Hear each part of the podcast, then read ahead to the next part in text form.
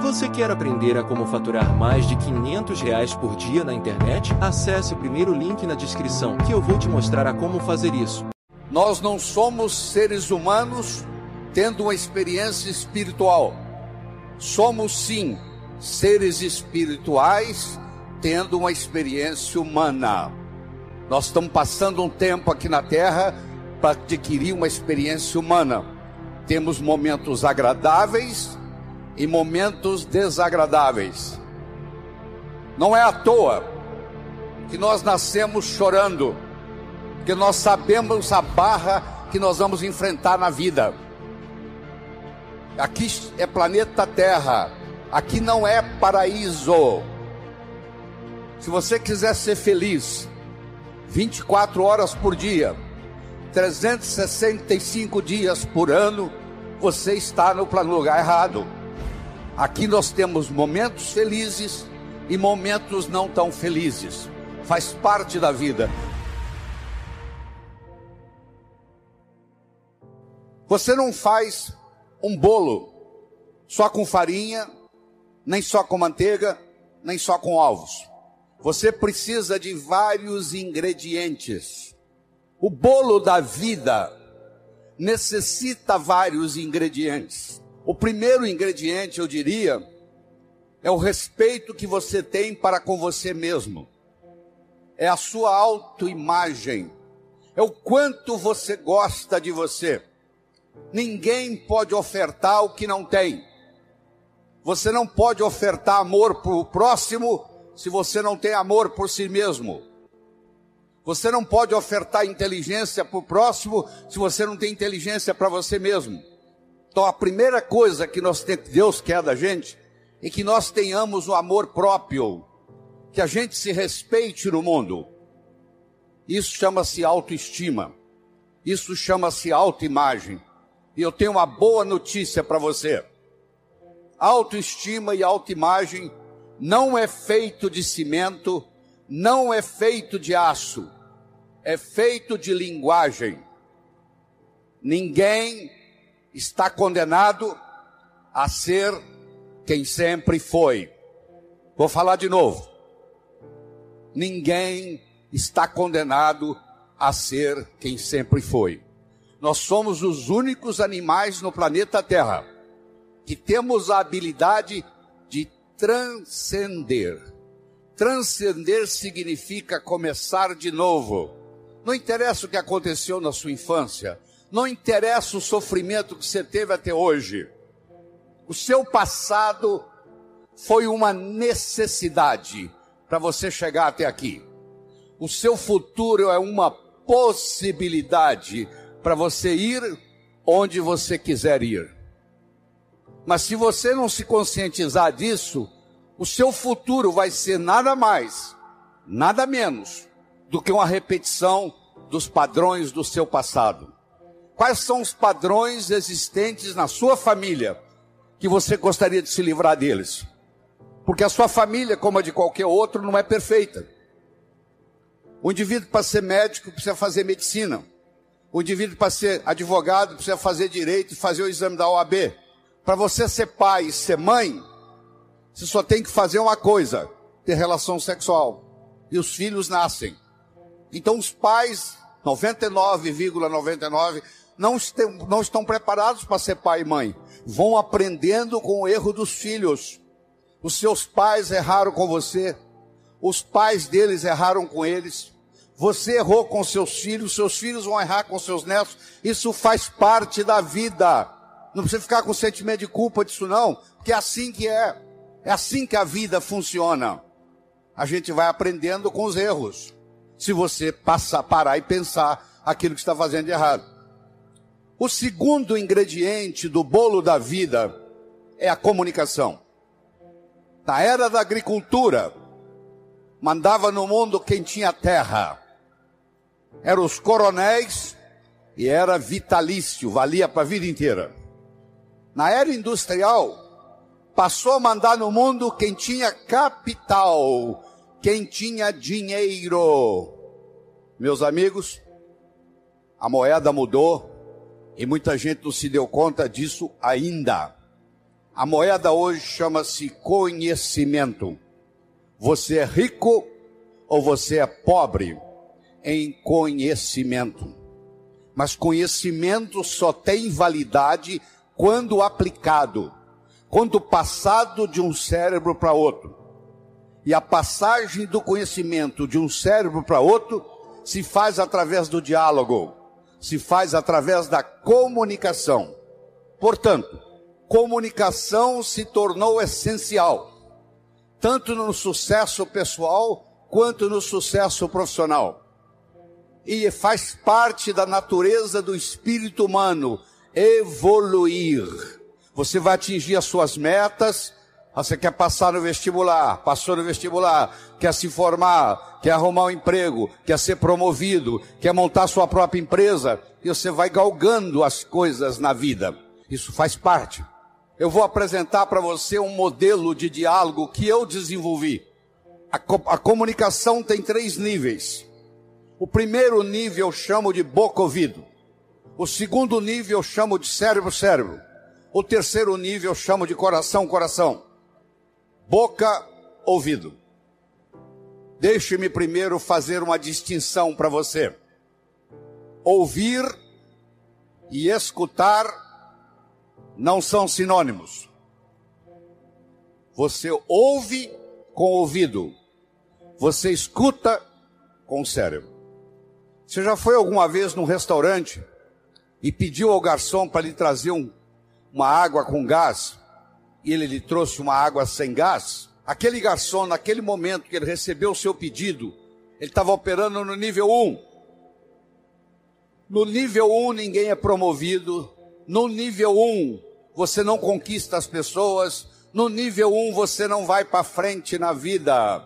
Não interessa a nota que você tirou na escola, isso não faz diferença.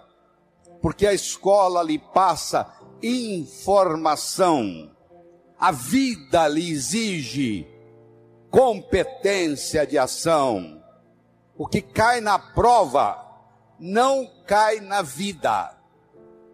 Se você observar na sua cidade, você vai encontrar indivíduos que eram CDFs e hoje são pessoas que estão perdidas na vida. E você vai encontrar também pessoas que eram estudantes medíocres e hoje são excelentes empresários. Por que isso?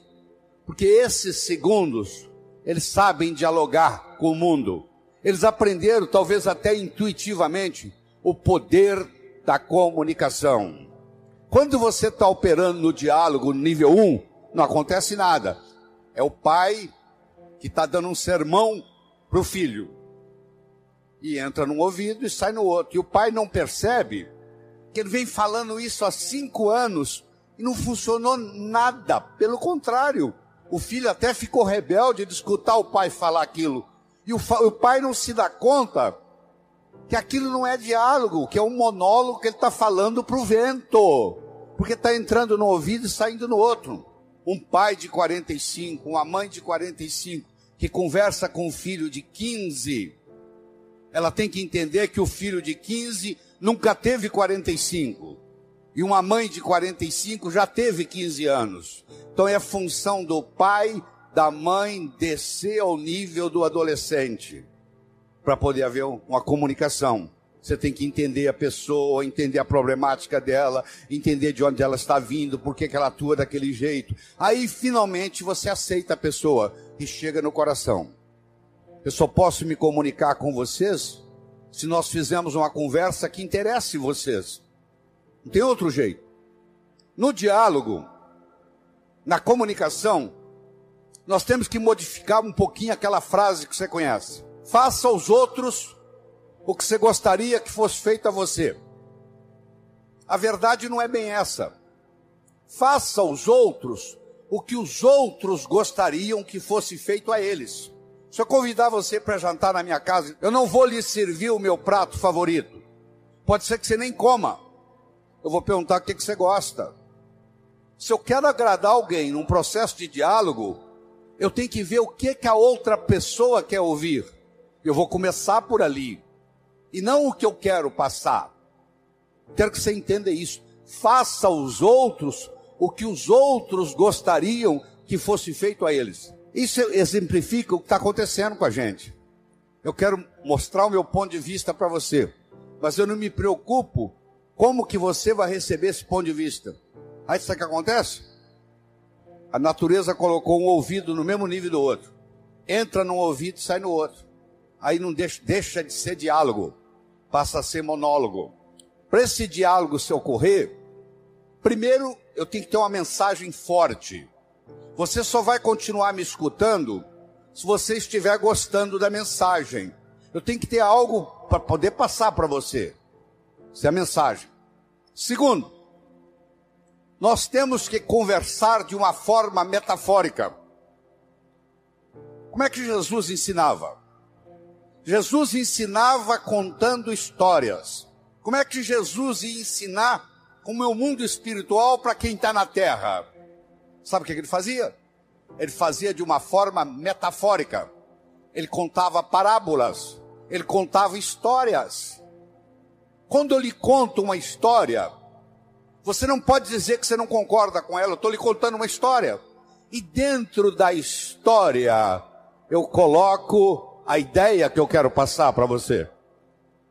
Era, uma vez um navio de alta prioridade, porque carregava ouro. E de repente o motor desse navio enguistou. E o dono do navio disse: Para, para, para. Traga aqui o melhor mecânico da região. Eles trouxeram. Ele trabalhou um, um dia inteiro, não conseguiu consertar o motor. Ele disse: Para, para, para. Traga aqui o melhor engenheiro mecânico do país mais próximo. Eles trouxeram. Ele trabalhou dois dias, não conseguiu consertar o navio. Ele disse: Para, para, para. Traga aqui de onde estiver, de helicóptero, quem montou essa máquina desse navio. E eles procuraram. Encontraram e trouxeram ele e um assistente. E eles desceram no navio de helicóptero. Foram até a casa de máquinas. Escutaram o barulho da tubulação. Tocaram nos tubos. E tinha uma válvulazinha vermelha num canto. E ele perguntou para o assistente dele: Você tem um martelo? Tem, me empresta. Ele foi lá e pim! Ligue! Eles ligaram, tudo funcionou às mil maravilhas. Os três indivíduos que trabalharam, o primeiro que trabalhou um dia, o segundo que trabalhou dois dias, e esse que deu a martelada na válvula, mandaram as suas respectivas contas. Quem trabalhou um dia, mandou uma conta de 100 dólares. Quem trabalhou dois dias mandou uma conta de 400 dólares, 200 dólares por dia, porque ele havia trabalhado dois dias e ele era mais sofisticado do que o outro. E quem deu a martelada mandou uma conta de 10 mil dólares. O dono do navio falou: Eu vou pagar, porque ele consertou o meu navio. Mas eu só pago com uma condição: que ele mostre como é que ele chegou à conclusão de me cobrar 10 mil dólares e ele mandou um bilhete para o dono do navio. Para dar a martelada, um dólar. Para saber onde bater com o martelo, 9.999. Olha que interessante. Você imagine que tô, nós estamos almoçando e eu conto essa história para você. Aí você, nós estamos num diálogo, com, almoçando. Aí você vai para o seu escritório comigo e você está pensando em me contratar para ser seu consultor na sua empresa e você pergunta assim, doutor Laí, qual é a sua remuneração? E eu faço, falo um preço elevado. Ao invés dele falar, você falar é caro, ele vai, você vai pensar assim, esse cara sabe onde bater com o martelo. Eu preparei o seu cérebro para escutar o meu diálogo com você. Porque quando você está contando uma história, a mente crítica baixa. Você conta a história e leva, e leva o que você quer levar junto da mensagem. E a mensagem entra na estrutura psicológica. Terceira coisa importante no diálogo é uma linguagem apropriada. Você já foi a um médico e o médico começa a usar aquela terminologia médica que só ele entende. E aí você volta e a sua família te pergunta: e aí, o que, que você tem? O que, que o médico falou? Ah, não entendi o que, que o médico falou. Esse médico não tem nada de inteligente. Ele tem que conversar numa linguagem que o paciente entenda. A própria Bíblia tem uma citação dizendo que se você não falar a linguagem de quem está lhe escutando, você está falando aos ares. E outra coisa importante é a percepção. Uma coisa é o que você está passando, a outra coisa é que o outro está captando. Ah, você é um vendedor? Sou, você é um bom vendedor? Ótimo vendedor. E aí, você tem vendido bem? Não, tem vendido muito mal. Então você não é um bom vendedor. Talvez a sua linguagem não está sendo apropriada, talvez a sua mensagem não está sendo forte o bastante, talvez você não esteja fazendo uso dos recursos da metáfora, das histórias. E quando você trabalha esse fenômeno do diálogo desse jeito, quando você termina, a pessoa se sente convidada a participar das suas ideias. Ela se sente o filho, quando um pai sabe ter um diálogo com ele, quando termina o diálogo, o filho se sente convidado a experimentar o que o pai está falando para ver se dá certo. Na vida, nós somos julgados por quatro coisas. Quatro coisas. Nós somos julgados por aquilo que fazemos. Você pode marcar no seu relógio. Você encontra um estranho na festa nos próximos cinco minutos, ele vai perguntar para você assim: o que, é que você faz na vida? A que é que você se dedica? Eu posso ter dois pedreiros, um trabalhando ao lado do outro. Eu chego perto do primeiro pedreiro e pergunto: o que, é que você faz na vida? Ele fala: eu sou pedreiro. Eu coloco um tijolo em cima do outro. Eu chego perto do segundo pedreiro que está ao lado dele e pergunto: o que, é que você faz na vida? Se eu sou pedreiro, eu estou construindo o Maracanã, o maior estádio de futebol do mundo, que vai ficar aqui para a posteridade. Quero que você saiba que os dois fazem a mesma coisa. Só que esse segundo pedreiro, ele não vai ser pedreiro muito tempo, não. Logo, logo ele vai ser construtor, porque ele não está colocando um tijolo em cima do outro.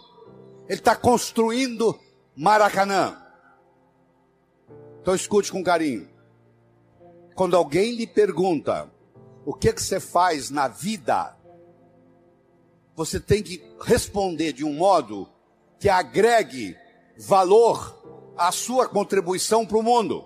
Então, você quer melhorar seu poder de diálogo, você tem que definir a sua contribuição no universo de uma forma que agregue valor. Segundo, você é julgado pela sua aparência. Não é estar bem vestido, não. Estar adequadamente vestido para a ocasião. Você não quer ir num médico que está de camiseta. Você quer ir num médico que esteja de branco, de preferência com estetoscópio no pescoço. Que você chega lá, ele tem um arquétipo do branco. Se você pensa nos anjos, eles se vestem de branco. O branco tem um arquétipo de cura. Quando você está de frente de um médico que está todo de branco, só de você olhar o médico você já começa a melhorar antes dele receitar qualquer coisa, antes dele examinar você. Terceiro, você é julgado pelo que você diz. Enquanto você não disse nada, ninguém sabe se você é inteligente ou deixa de ser no momento que você falou e falou besteira, não tem jeito de você voltar atrás. Então muitas vezes você tem que morder a língua, porque uma vez que você falou uma coisa inadequada, você não tem jeito de trazê-la de volta.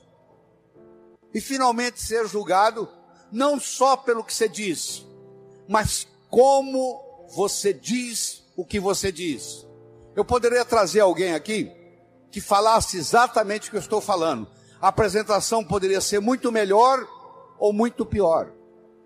Porque não é só o que eu estou falando que conta, é como eu estou falando o que eu estou falando. Eu não sei se você conhece uma frase que diz assim: o cantor é mais importante do que a canção.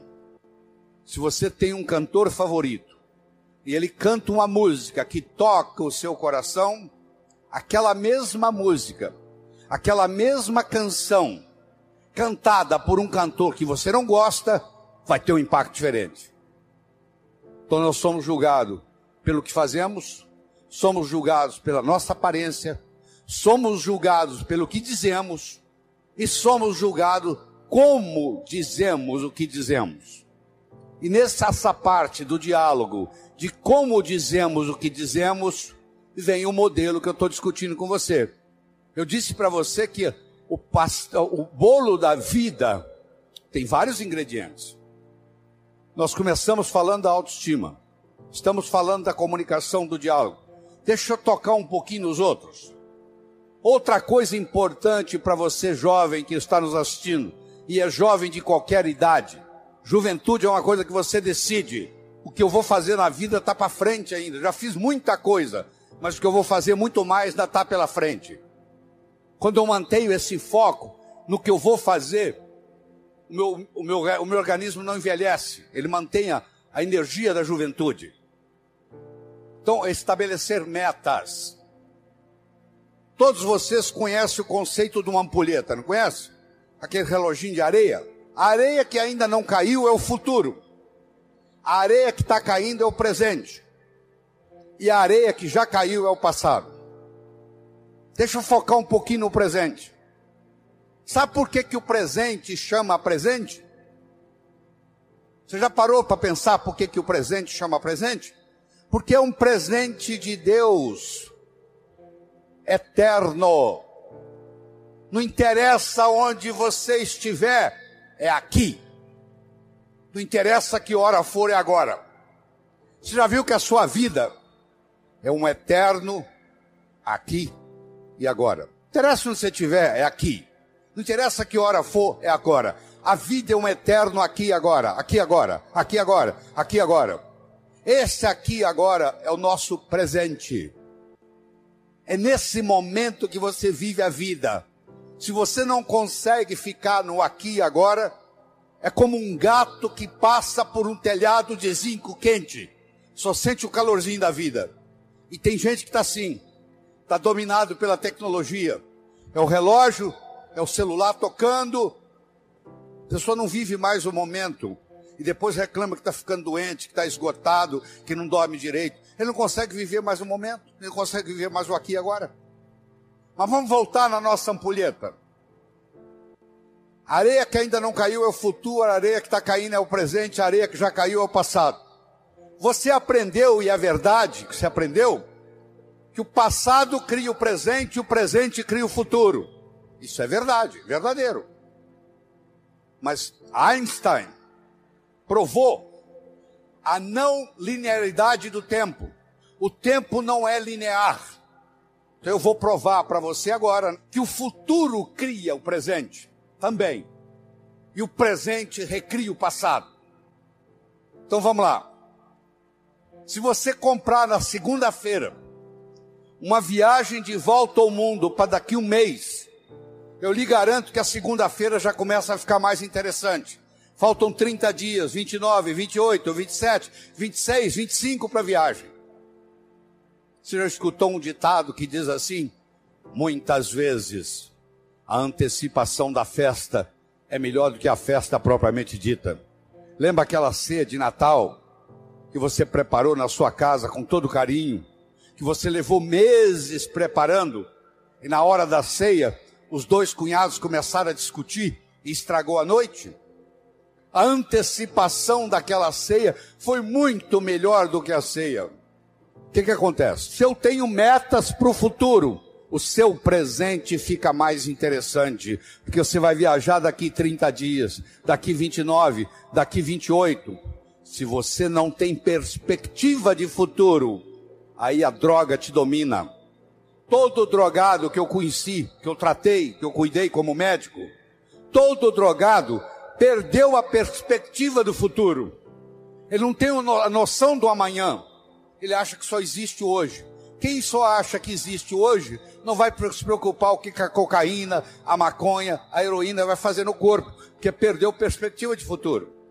Então eu espero que você entenda que o futuro cria o presente. Eu vou provar para você agora que o presente recria o passado. Chegou uma senhora e disse: assim, Doutor Laí, eu estou aqui porque eu estou num processo de divórcio e fiquei sabendo que seu curso fortalece o emocional, eu vim aqui fazê-lo. Deixa eu lhe me contar a minha história. Eu sou casada há mais de 25 anos, eu e meu marido decidimos, por opção, não ter filhos. Ele trabalha numa multinacional, eu trabalho noutra. Ele sai de segunda a sexta para viajar pela multinacional. E eu saio de segunda a sexta para viajar pela minha multinacional. Sexta-feira à noite nós nos reuníamos, íamos para um sítio e nós passávamos sexta-noite, sábado, domingo, voltávamos segunda de manhã. A minha tia que me criou, que morava na Europa, veio nos visitar no Brasil. Eu levei-a para passar o final de semana no sítio. Ela teve uma parada cardíaca e morreu no sítio. E eu nunca mais tive coragem de ir lá. O meu marido não abre mão, ele viaja durante a semana e sexta-feira ele vai para o sítio. Eu não vejo ele durante a semana, não vejo ele no final de semana. Nós somos distanciando, distanciando, estamos num processo de divórcio.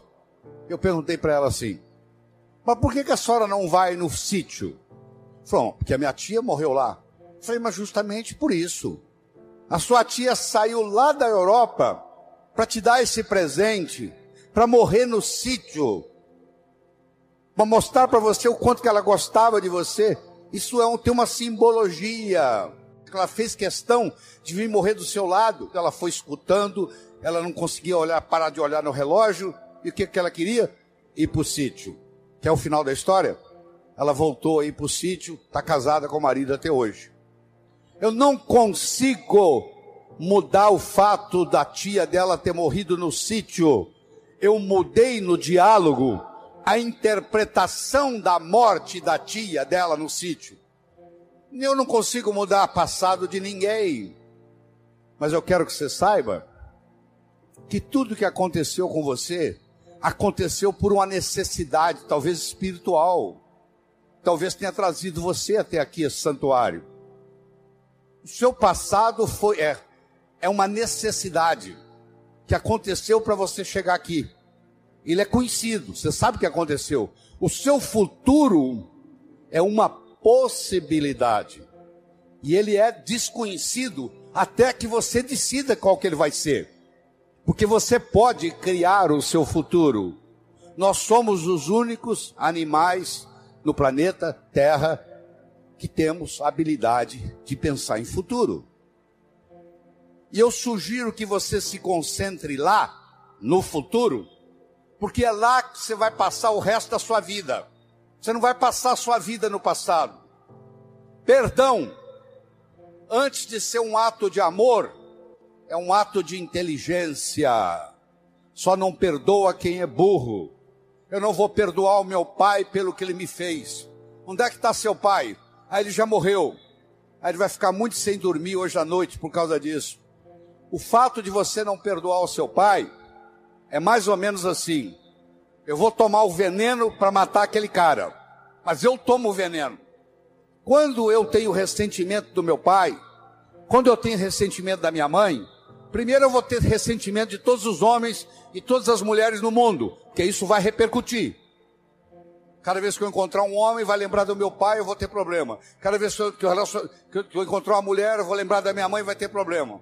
Então, se você perdoar o seu pai e perdoar o seu, a sua mãe incondicionalmente, só pelo fato de ele ser seu pai e ser pelo fato de ela ser sua mãe, não é a pessoa em si, não. Eu estou querendo que você perdoe o arquétipo pai. Eu estou querendo que você perdoe o arquétipo mãe. Não é que agora você perdoa sua mãe, você tem que trazê-la para morar com você, não. Você que tem que terminar e dizer, ó, o que você fez foi feito. Eu lhe garanto que os seus pais fizeram o melhor que eles sabiam fazer. Não fez melhor porque não sabia. Eles não sabiam o que eles não sabiam. No momento que você perdoa, isso muda tudo. Isso muda a sua energia, muda a sua capacidade de ganhar dinheiro. Se você tem ressentimento do passado, você cancela o seu futuro, você não tem perspectiva de futuro. O ressentimento do passado não deixa você ter perspectiva de futuro. Não interessa o que eles fizeram ou deixaram de fazer. No momento que você fizer isso, seu coração vai se abrir e essa renovação de esperança vai encher o seu coração. E a sua viagem aqui vai ficar inesquecível, que vai ficar um antes e vai ficar um depois.